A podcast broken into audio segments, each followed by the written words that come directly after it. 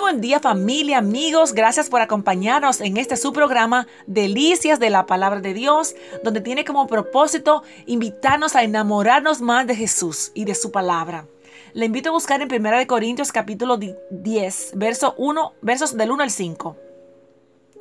Y dice aquí el apóstol Pablo, no quiero hermanos que ignoréis que nuestros padres estuvieron todos bajo la nube y todos pasaron el mar, que todos en unión con Moisés fueron bautizados en la nube y en el mar. Todos comieron el mismo alimento espiritual y todos bebieron la misma bebida espiritual, porque bebían de la roca espiritual que los seguía. Esa roca era Cristo. Primera de Corintios capítulo 10 versos del 1 al 5. Después de un naufragio en una terrible tempestad, un marino pudo llegar a una pequeña roca y escalar allí y permaneció durante muchas horas.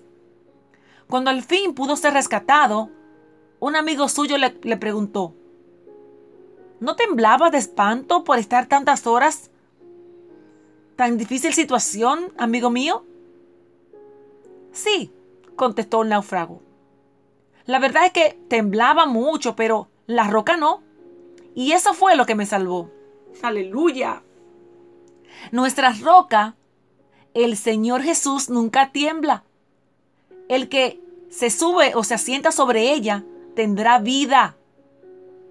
En los tiempos tan difíciles que vivimos, sufrimos mucha ansiedad y de incertidumbre, malas noticias tras malas noticias, y es como si estuviéramos con la vida amenazada todo el tiempo. Y la verdad es que sí temblamos, nos preocupamos, pero nuestra roca es firme. Nuestra roca es Jesús. Recordemos que apartados de Él, nada podemos hacer. Aferrémonos a Cristo. Te bendigo en el nombre de Jesús.